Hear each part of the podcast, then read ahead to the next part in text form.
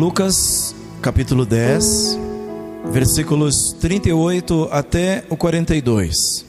Eu lerei na nova versão internacional da Bíblia Sagrada. Caminhando Jesus e os seus discípulos chegaram a um povoado, onde certa mulher chamada Marta o recebeu em sua casa. Maria, sua irmã, ficou sentada aos pés do Senhor, ouvindo a sua palavra. Marta, porém, estava ocupada com muito serviço. E aproximando-se dele, perguntou: Senhor, não te importas que minha irmã tenha me deixado sozinha com todo o serviço? Dize-lhe que me ajude. Respondeu o Senhor: Marta, Marta, você está preocupada e inquieta com muitas coisas. Todavia, apenas uma é necessária. Maria escolheu a boa parte, e esta não lhe será tirada. Amém? Glória a ti, meu Senhor. Obrigado por esse tempo, Paizinho Celeste. Obrigado por este momento em que vamos ser ensinados e, consequentemente, seremos edificados através da tua palavra. Ajuda-nos, ajuda-nos a nos mantermos aqui a recebermos esta palavra, a tratarmos dela, processarmos com a nossa mente, para que ela desça ao nosso coração e encontre nele uma terra fértil, para que possa dar muitos frutos para a tua glória. Eu oro e eu já agradeço, porque para ti não há impossíveis. Inclusive, podes abrir o nosso entendimento, abrir a nossa mente, para receber a tua palavra, para entendê-la e compreendê-la. Usa-me, Senhor, para a tua glória, para que eu seja um meio, um canal, para abençoar os teus filhos, tuas filhas esta noite. Em nome de Jesus. Amém. Amém. Glória a Deus. A única coisa necessária, qual será? Que será? A única coisa necessária. Nenhum crente é igual ao outro, meus irmãos. Nenhum de nós é igual a qualquer outro. Temos temperamento e caráter diferentes uns dos outros. Essas duas irmãs honraram a Cristo, cada uma à sua maneira. E fizeram isso num tempo que bem poucos fizeram. Lembrem-se, Jesus foi expulso de Nazaré, sua terra. Ele teve de sair da casa de Pedro em Cafarnaum, porque se tornara muito conhecido e não era hora ainda para a fama e popularidade. Ele está a caminho de Jerusalém e no caminho ele pede hospedagem aos samaritanos e eles lhe negam hospedagem. E agora ele passa por Betânia. Ficamos sabendo porque João diz que a casa de Marta, Maria e Lázaro era em Betânia. E lá ele é hospedado, ele é recebido. Honraram a Cristo. Ficamos sabendo, é João que nos informa, que Jesus amava Marta, Maria e Lázaro. E que ele os tinha em alta estima. Elas amavam a Jesus e eram amadas por Ele. Porém, o comportamento das duas era diferente. bem diferente uma da outra. Marta era enérgica, agitada, impulsiva, de sentimentos fortes e falava tudo o que sentia. Ficamos sabendo disso quando Lázaro morre, lá em João 11. Quem corre ao encontro de Jesus quando ele está chegando? Marta. E lhe diz imediatamente: Senhor, se o Senhor tivesse aqui, o meu irmão não teria morrido. Maria lhe disse da mesma forma mais tarde, mas a Bíblia conta que enquanto Marta corre e vai até Jesus, Maria ficou dentro da casa, ficou aguardando para que lá o Senhor chegasse. Jesus precisou chamá-la, precisou mandar que a chamassem para poder tratar com ela, e ela vem depois. Elas tinham comportamentos diferentes. Já Maria era quieta, sossegada, e meditativa, contemplativa, de sentimentos profundos, mas ela falava menos daquilo que sentia. E digo-lhes que a graça de Deus operava no coração de ambas, das duas, porém de maneira diferente. Cada uma delas manifestava os efeitos dessa graça recebida do próprio Deus em ocasiões e formas diferentes. Isso não menospreza uma e nem enaltece a outra demais. Apenas que cada uma delas recebeu uma medida de graça e age de acordo com essa graça. E por que eu falo isso? Porque o Espírito nos leva a falar isso esta noite, porque somos um corpo. Somos corpo. E corremos o risco de taxarmos uns aos outros, de querer que pessoas sejam iguais a mim, que outros irmãos falem como eu falo ou que ajam como eu ajo.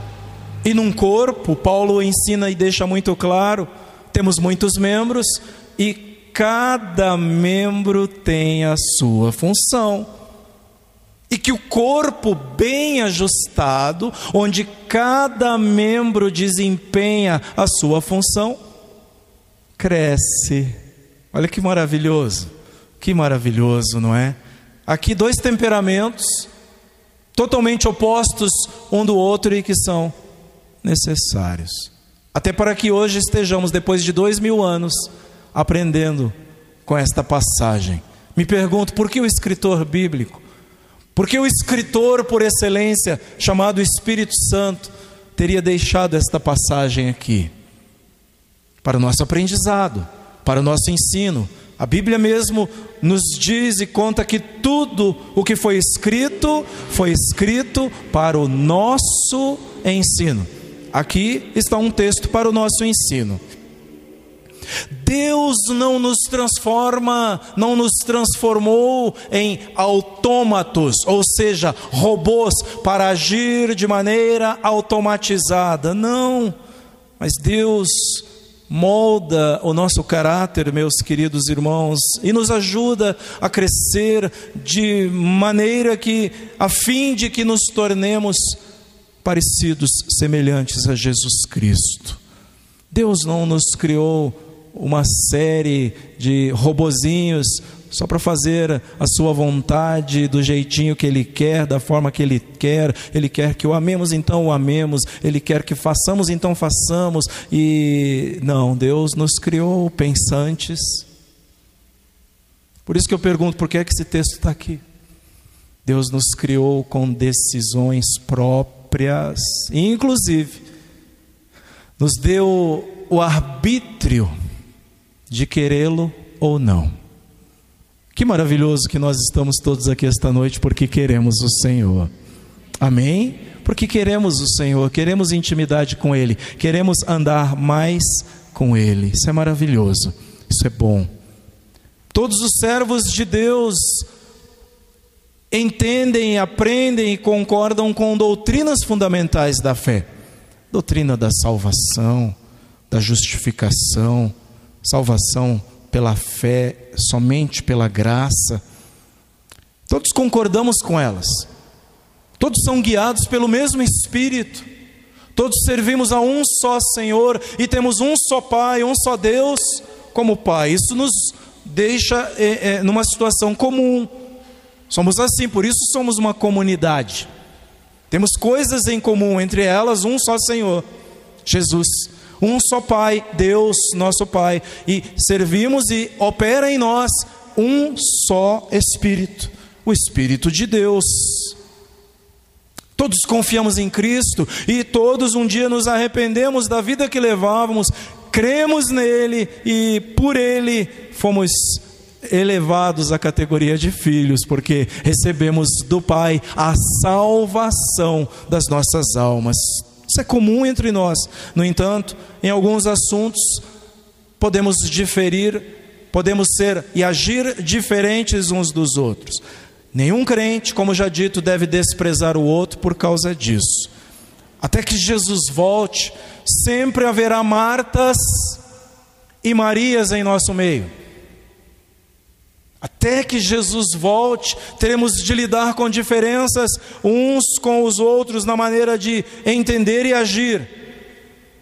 E que bom, que bom, irmãos, porque dependemos uns dos outros, precisamos uns dos outros. Eu preciso dos dons que Deus te deu. Você também precisa daqueles que Ele me deu, para juntos crescermos e andarmos como igreja. Que maravilhoso é isso! A coisa foi preparada desta forma.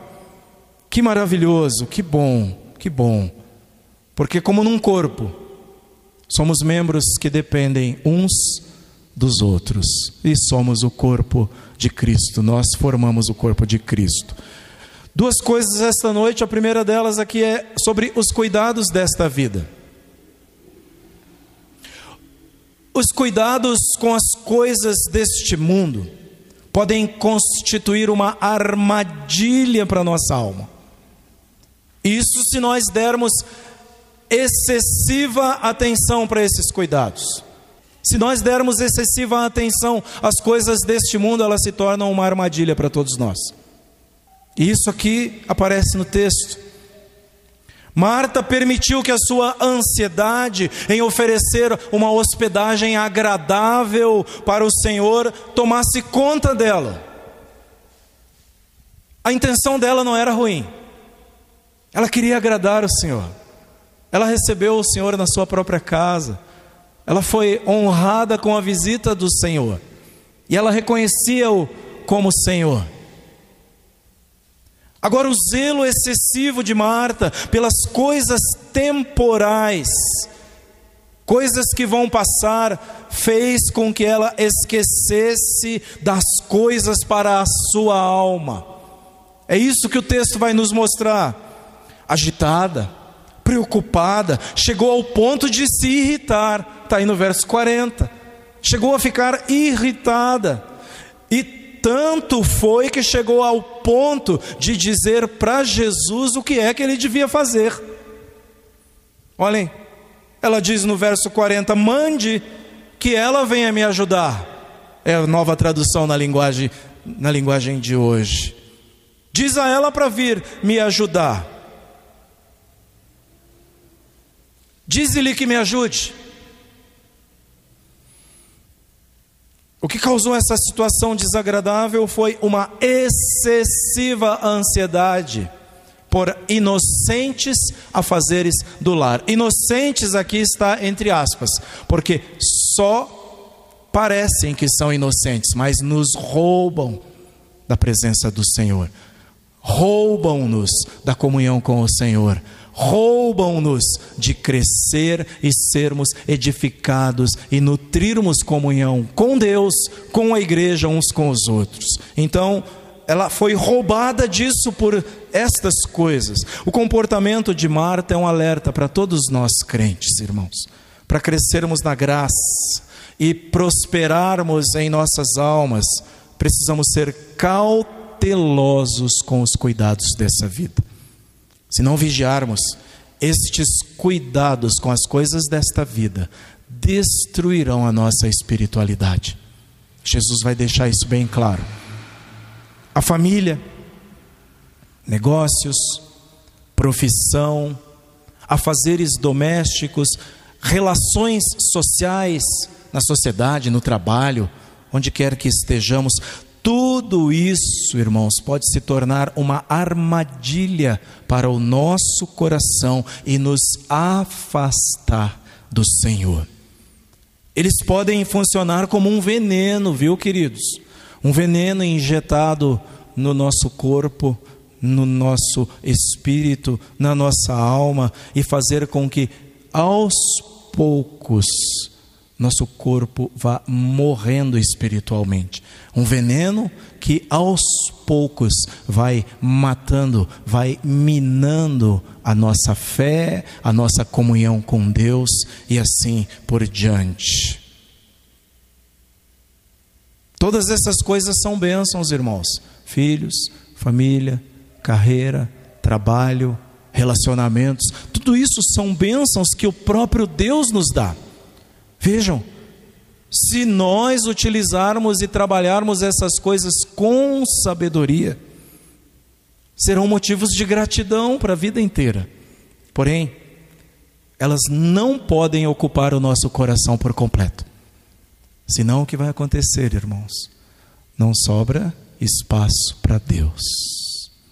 É fazendo o correto, irmãos, muitas vezes, fazendo o correto, que nós podemos encontrar problemas que nos afastam com o Senhor. Porque eu posso dizer que mal tem trabalhar. Quer ver, jovens, que mal tem namorar? Que mal tem relacionar-se? Que mal tem procurar uma carreira? Que mal tem estudar? Estamos fazendo o correto, e fazendo o correto podemos estar nos afastando do Senhor. Cuidemos para que as coisas deste mundo, irmãos, não recebam o nosso apego total. Não permitamos que qualquer coisa ocupe o primeiro lugar do nosso coração. Não vamos permitir que nada ocupe o lugar que é de Deus. A Bíblia diz que Deus não divide a sua glória Portanto, Deus quer ser o primeiro. É duro, eu sei, mas vocês são crentes que já estão criando raiz, como eu preguei domingo, por isso que Jesus disse: se você não toma a sua cruz todos os dias e me segue, não serve para ser meu discípulo. Jesus está dizendo: se você não morre para suas vontades e não me declara como teu único Senhor, você não serve para ser meu discípulo. Não serve. É isso. Então, é isso que Deus exige. O primeiro lugar, o primeiro lugar. Nosso Salvador repreendeu Marta de maneira solene. O texto tem uma repetição aí. Ele, quando vai se dirigir a Marta, no verso 41, diz: Marta, Marta. Era uma maneira de dar ênfase ao que ele iria dizer em seguida. Mas Jesus esse Jesus maravilhoso, como um médico da alma, o médico por excelência, o médico dos médicos, viu a enfermidade que afligia o coração de Marta. Ele vê a enfermidade que afligia o coração da sua querida anfitriã. E como um pai amável, um pai amoroso, ele expôs o engano, o equívoco em que Marta havia caído e a redirecionou. Ele redirecionou Marta. Portanto, eis aí os cuidados desta vida com os quais devemos cuidar, ter cuidado para não agirmos e colocarmos Deus de escanteio que Deus continue ocupando o primeiro lugar. Segunda e última coisa, a única coisa necessária que dá título ao que nós estamos ministrando. O Senhor aponta para Marta a única coisa necessária. Pouco é necessário, ou mesmo uma só coisa é necessária. É o que está no verso 42.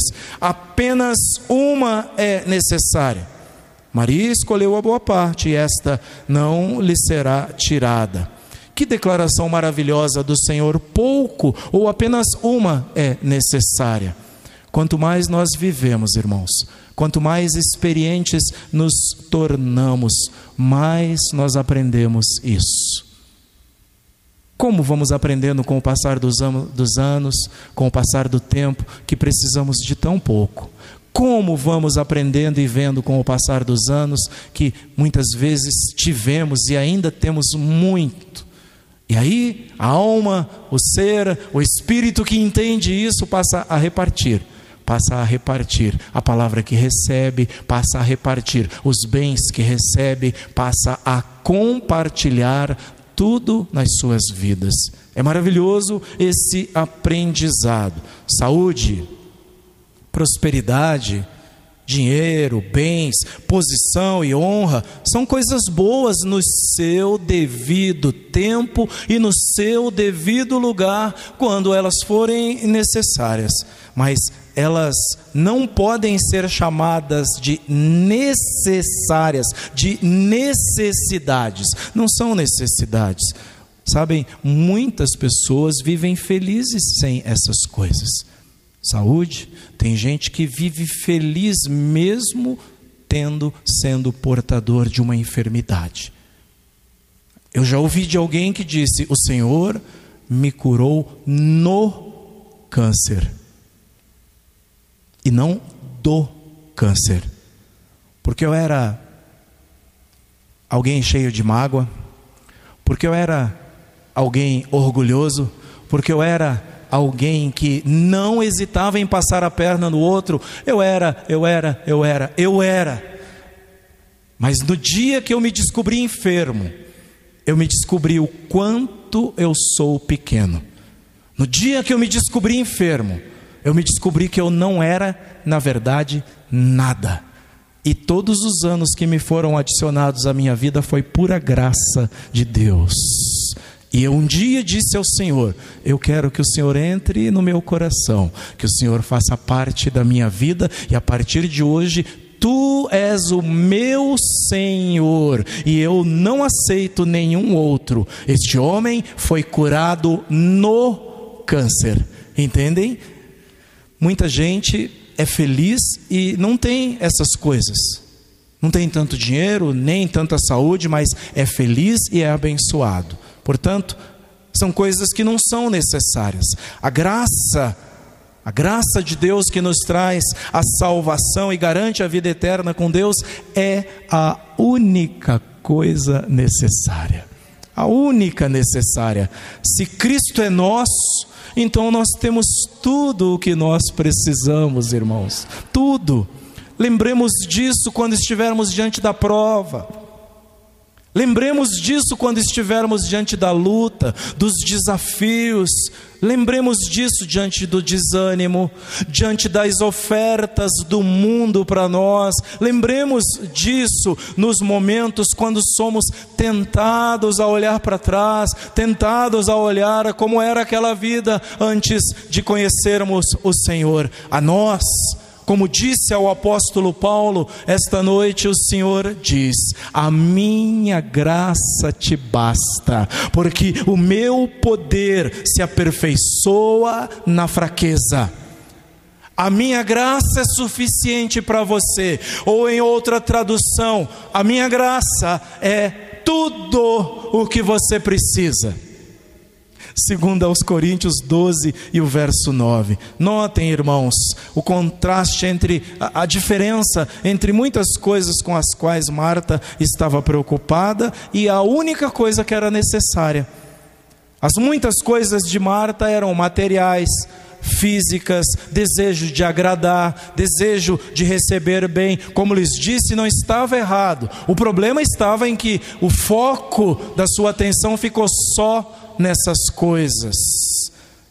A única coisa, uma só coisa de Maria era espiritual e, portanto, não estava focada aqui, estava focada no eterno, focada em valores eternos, valores que a traça não destrói, a ferrugem não destrói, o ladrão não mina e não rouba, valores eternos. Marta não estava escolhendo o errado no lugar do certo, mas ela estava escolhendo o temporário. no lugar do eterno. Entendem? Ela estava escolhendo o eventual no lugar daquele que é mais importante. Ela estava escolhendo algo por um momento no lugar daquele que deveria ser para sempre. Isso nós precisamos guardar no coração. Em vez da preocupação nervosa para servir um banquete digno ao Senhor, um prato para o mestre seria o suficiente, entendem? Bastaria um prato servido para ele com carinho, com o coração, com verdade, com integridade, que ele certamente se sentiria bem alimentado. É importante esta passagem porque nos lembra, vejam, não era errado preparar a refeição, não é errado. Comer é uma necessidade humana, todos nós temos, faz parte da nossa sobrevivência, mas não era certo ficar tão preocupada com o trabalho, tão preocupada com os encargos que aquele trabalho trazia, a ponto de ignorar o convidado ilustre e ser rude, ser bruta com a sua irmã e também com o seu ilustre convidado, entendem? Não estava errado em preparar-se. O problema foram as atitudes. Essas coisas não são, não eram coisas necessárias. O principal interesse do mestre, o principal interesse de Jesus não era ser recebido com uma mesa farta, não era isso, mas era ser recebido com corações abertos e com a oportunidade dele servir aquela casa com o seu alimento, entendem? É isso que Jesus procura, porque ele mesmo disse nas suas palavras de que ele veio para servir e não para ser servido. E aqui torna verdadeiro isso. A boa parte que Maria escolheu lembra uma festividade, lembra o momento de uma festividade. Nas festas costumava-se dizer: agora vem a melhor parte. Tente lembrar de uma. Por exemplo, num casamento. Qual é a melhor parte? Não, não é a hora que a noiva joga o buquê, não, não é esse. Qual é a melhor parte? Eu gosto daquela do bolo, não é não? É gostoso comer o bolo doce, não é? Aquela, aquele sabor maravilhoso. Ainda mais agora que a gente está aqui cheio de fome, né? A melhor parte da festa. Maria escolheu essa boa parte da festa. Lembra uma festa, esse encontro deles. Maria escolheu com sabedoria. Isso é importante para nós. Esta era a parte mais desejável e a parte mais nobre daquele encontro. Tinha muita coisa naquele encontro com Cristo, mas essa era a mais nobre. Jesus apoiou a escolha dela, e quando ele fez isso, ele mostra que esta escolha era uma escolha para a vida toda e nunca lhe seria tirada. Foi isso que ele disse aqui na palavra. Jesus a apoia. No texto tem um tom de festividade. E o Mestre, na sua mensagem, coloca a festa espiritual acima da festa material, acima da festa terrena, do banquete que talvez de maneira tão decidida Marta queria preparar. Mas Jesus deixa claro que tinha um banquete mais precioso e mais importante. É a única coisa necessária. E a única coisa necessária foi a sua graça, aquela que jamais seria tirada. Portanto, está aí a única coisa necessária, que seja a graça de Deus. E aqui eu quero concluir esta noite dizendo que essa passagem fala sobre equilíbrio e escolhas. Jesus não está dizendo para não trabalhar, para não cuidar das coisas aqui, não é isso. Mas o que ele demonstra é que tem algo que é mais precioso e que não podemos abrir mão nunca, jamais. Equilíbrio. Escolhas, escolha aquela que jamais será tirada. Ensine os seus filhos valores que fiquem para sempre plantados nos seus corações. Porque o mundo vai combater contra eles.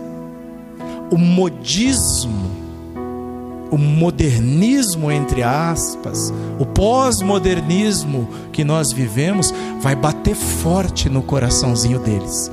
Mas se você plantar no coração deles, com a graça de Deus, a boa parte jamais será tirada. A igreja, a igreja pode sim fazer uma escolha pelo Senhor Jesus, a melhor parte, nossos valores, nossas decisões, nas negociatas da vida, quando o homem escolhe a melhor parte, ele será elogiado pelos demais por causa da sua conduta. No dia a dia da igreja, no dia a dia aí fora, nós seremos vistos como luzeiros, disse Jesus, porque ele disse: somos a luz do mundo. E não dá para esconder uma lamparina embaixo da cama, pelo contrário, você põe no lugar mais alto para que ela ilumine. Isso é o crente. Isso é o crente. Escolhamos a melhor parte, a melhor parte. Marta, agitada e ocupada em servir ao Senhor, estava perdendo a parte melhor que era a bênção de estar aos pés de Jesus. Um mestre não ensinava mulheres, mas Jesus, lembram-se do que João nos ensinou? Jesus amava Marta, Jesus amava Maria e Jesus amava Lázaro. Então, Marta estava perdendo. Enquanto isso, Maria estava ocupada com Jesus. Marta ocupada com os afazeres e Maria ocupada com Jesus. Marta preocupada consigo mesma, em agradar, em receber bem. Agora, esta noite eu quero lhes dizer, praticamente encerrando, de que o que nós fazemos com Cristo é muito mais importante do que nós, do que aquilo que nós fazemos para Ele.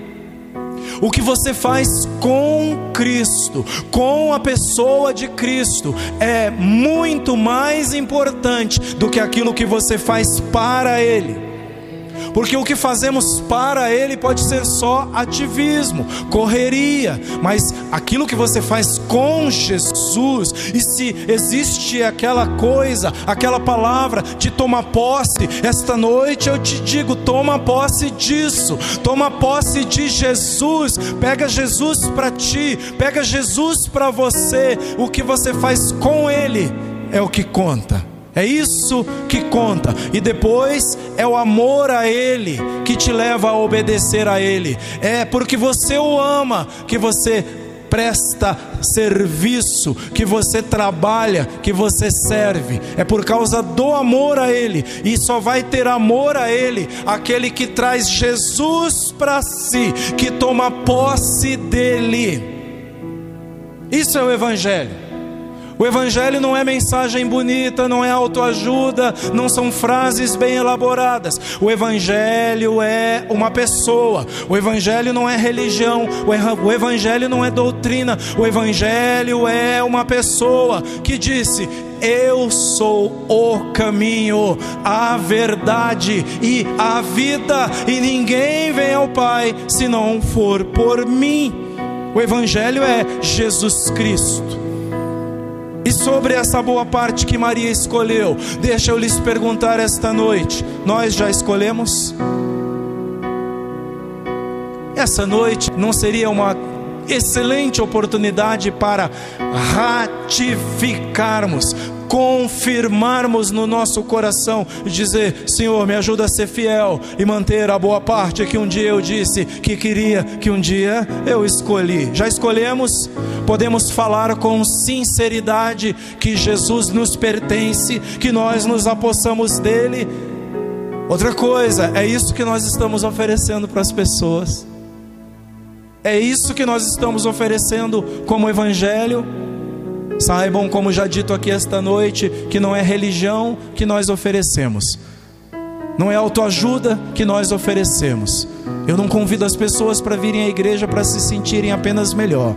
Eu convido as pessoas para virem aqui para serem transformadas pelo Senhor Jesus. Eu convido as pessoas para virem aqui para tomarem posse da pessoa de Jesus Cristo, porque Ele disse: sem mim vocês não podem fazer nada.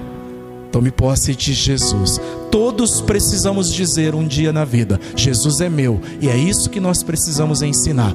É bonito ouvir Mateus dizer que Jesus é dele, é bonito ouvir as pessoas testemunharem Jesus é deles, mas é melhor e mais proveitoso dizer: Jesus é meu. É lindo isso. Jesus é meu Senhor, é meu Salvador, é o meu guardador, é o meu amparador, Ele é a minha luz, é Ele quem me sustenta, Ele é a minha força, Ele é a presença santa comigo que não me abandona, por isso eu não tenho solidão. Jesus é meu e eu sou dele, aleluia. Por isso que Ele me chama de minha ovelha. Que maravilhoso isso. Vamos escolher a vida que Cristo oferece, sem dinheiro, sem merecimento. Se fosse pelo merecimento, nenhum de nós estava aqui. Só graça. Ajuntemos tesouros no céu, lá no céu, para não sermos pobres lá na eternidade. Entendem? Enquanto você ajunta tesouro no céu, você está ajuntando para uma coroa, uma bonita coroa que você vai receber para uma vida futura na eternidade, cheia das riquezas e da graça do próprio Deus. Certo teólogo tem uma frase que faz nos lembrar de que o essencial é estar com Jesus e desfrutar da Sua presença. Isso é a coisa necessária. Relacionar-se com Jesus, além de pedir as bênçãos para Ele, mas relacionamento com Ele, nutrir comunhão com Ele e ser amigo de Jesus. Jesus, embora exija-nos servidão, exige-nos que sejamos servos e discípulos, diz: Eu já não chamo mais vocês de servos, mas vocês são meus amigos. Meus amigos, é isso que Jesus diz. Tudo isso deve estar acima de qualquer atividade, qualquer trabalho, qualquer ativismo. O que aconteceu com Marta pode ser resumido assim: diz Maite Keitel. É como convidar o máximo de pessoas para uma linda festa e esquecer de aproveitar a festa. Quantas vezes nós viemos a Jesus e deixamos passar a festa e não vivemos o melhor da festa? Entendem? Jesus não quer religiosidade, Jesus quer corações sinceros, corações voltados para Ele. E por último, Tozer, um pastor e teólogo americano, disse assim: Nosso tempo aqui é muito curto. O juízo é certo e a eternidade é longa. O céu é glorioso demais para que deixemos que algo nos detenha, impedindo-nos de ganhar a corrida da vida. Portanto, é quando escolhemos a melhor parte, com o coração de Maria, que nós acertamos. Amém? Que Deus te dê graça, que Ele seja contigo. Vamos orar? Vamos orar? Fique de pé, por gentileza.